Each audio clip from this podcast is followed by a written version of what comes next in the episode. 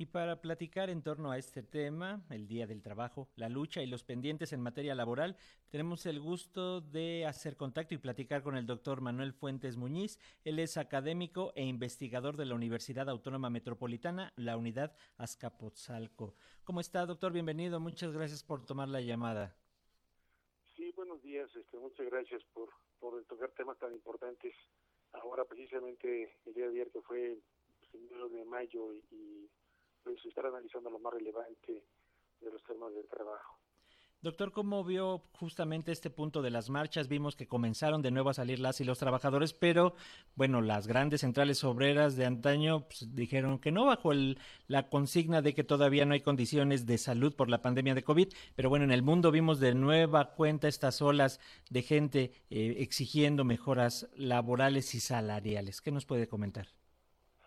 Sí, sí, ciertamente pues eh, llamó la atención de que eh, las grandes centrales tradicionales no hubieran llevado a cabo una convocatoria abierta y hubo algunas organizaciones sindicales que sí lo hicieron y que llaman la atención que eh,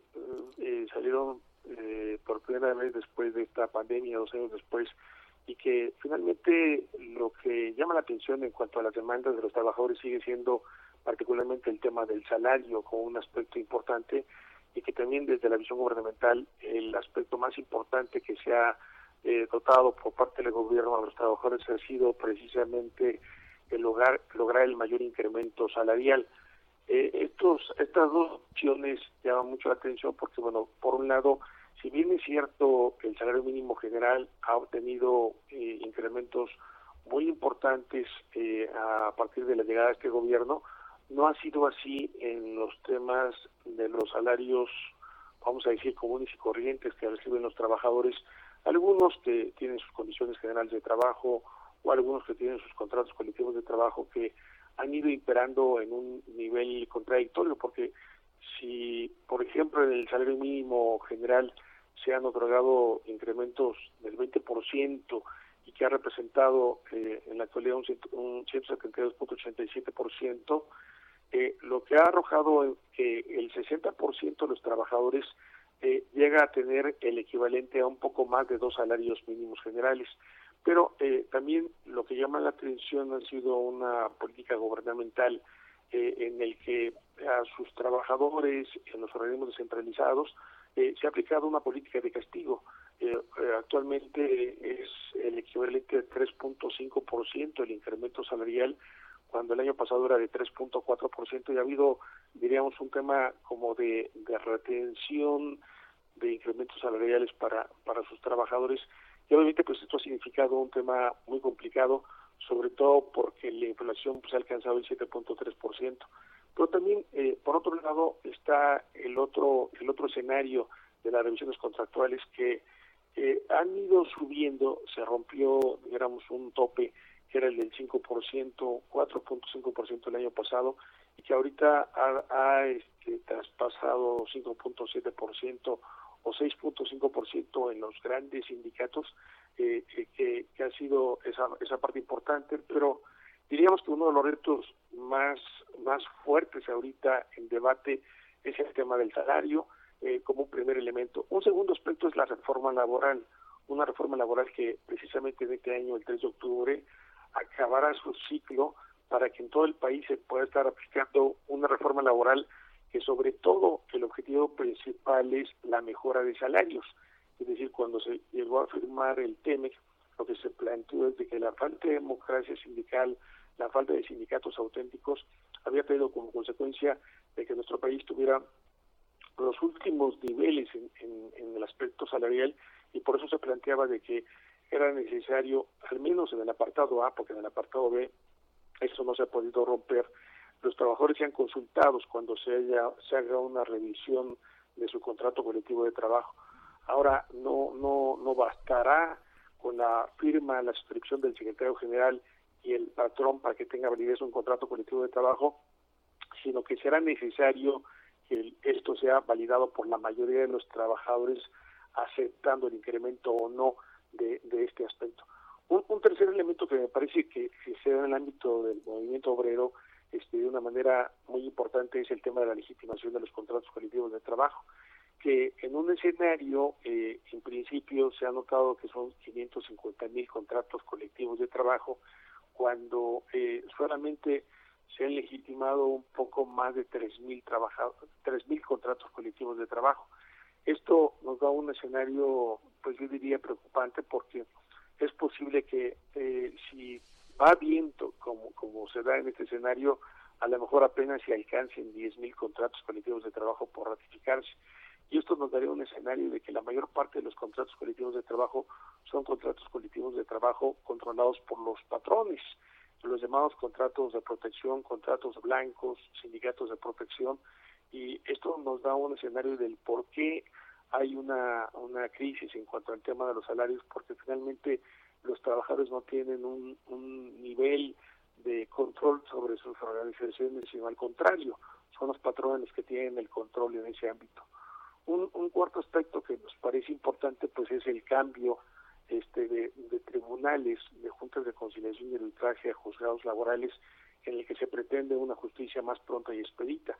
Bueno, pero este cambio ha traído como consecuencia pues un abandono en el tema presupuestario en las juntas de conciliación y arbitraje, eh, un abandono, por ejemplo, en el Tribunal Federal de Conciliación y Arbitraje en cuanto al tema presupuestal, en donde se han incrementado el número de juicios derivados de COVID. Eh, yo les pondré un ejemplo de que eh, antes de COVID en la Junta Federal de Conciliación y Arbitraje había 460 mil expedientes. Ahora en estos tiempos son 575 mil expedientes y con un presupuesto menor lo que hace que los juicios estén prolongando, estén alargando bastante y que este proceso de conversión de juntas de conciliación y arbitraje a juzgados laborales es una transición, vamos a decir, dolorosa, porque no logra todavía que eh, eh, esta, esta transición pueda ayudar a los actuales trabajadores que sufren un, conflicto a que sus juicios sean rápidos. Eh, obviamente el,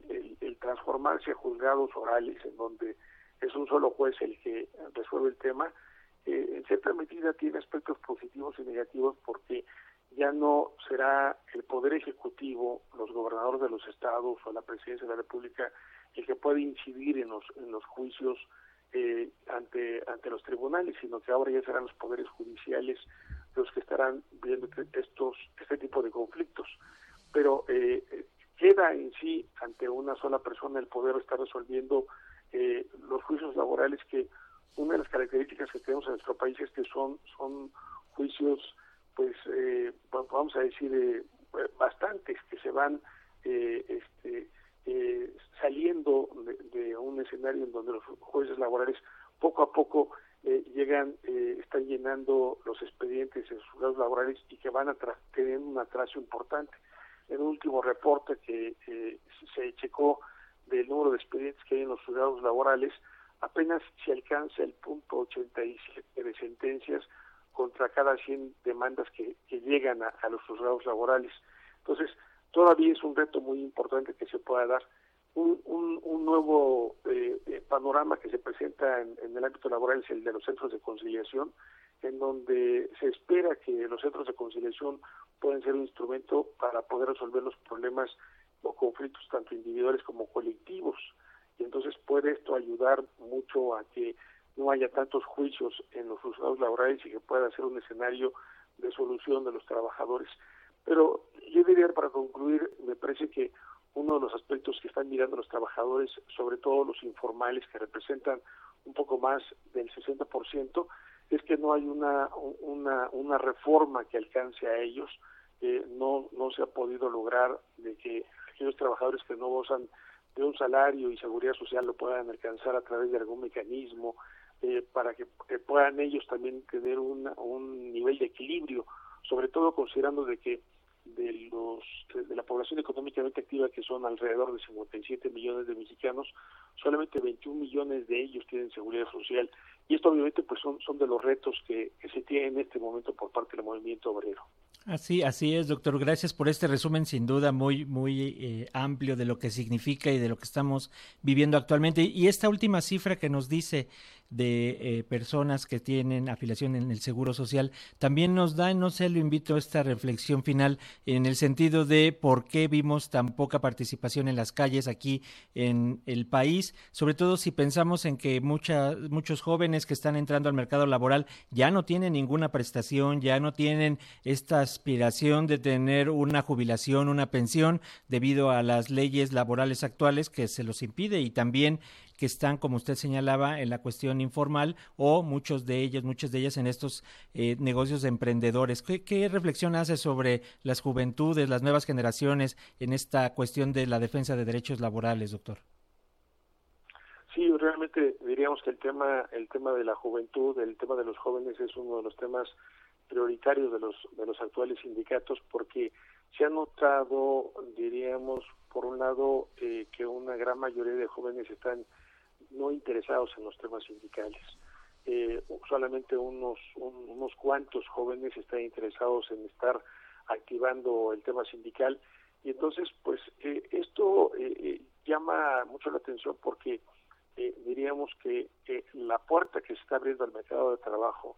es el tema de los trabajadores autónomos, es decir, aquellos trabajadores que están trabajando en alguna plataforma o en algún tipo de Uber o este, entrega de reparto de, de pues, mercancías o demás, que finalmente lo que ha tenido como consecuencia ha sido la desaparición de prestaciones. En muchas ocasiones ahora diríamos un tema que no tocamos es también el tema de la subcontratación, que actualmente hay 103 mil empresas subcontratistas a partir de septiembre a la fecha y que también eh, el, reporte que hemos tenido es que eh, estas empresas que ahora ya han logrado su legalización no significa mejores salarios, no significa que tengan prestaciones. Y en efecto, en el, en el campo de los jóvenes me parece que allí es el gran reto de los trabajadores. Si los, los grandes sindicatos no logran convencer a los trabajadores jóvenes que se interesen en su organización o demás, no solamente estará cayendo la cifra de sindicación que actualmente eh, yo digo que no rebasa más del 5%, porque las cifras oficiales hablan del 10%, pero el número de trabajadores que, revisa sus salarios apenas se alcanza un poco menos del 5%. Y entonces, eh, eh, el, tema, el tema de los jóvenes es el gran reto. Si no hay incorporación de ellos al movimiento obrero, si no hay una incorporación de ellos a un tema de organización, pues seguirá decayendo el tema de, de la formalidad a, a estarse acrecentando el tema de la informalidad, en donde curiosamente el mayor número de, personas informales son mujeres. y bueno, obviamente pues la circunstancia pues ahí recae sobre ellas en una, una condición de mayor pobreza. Así es, muchas gracias, doctor Manuel Fuentes Muñiz. Y también retos para los sindicatos, también deben modernizarse. Vemos todavía cada organización sindical, doctor, que sin duda está todavía anclada en el pasado y no ven estos nuevos vicios. Pero bueno, tenemos temas para platicar, doctor. Si nos permite más adelante, haremos contacto de nuevo con usted para seguir analizando el tema laboral aquí en Radio Educación. Muchas gracias por estos minutos. Sí, hasta luego, Hasta pronto, gracias, doctor. Gracias.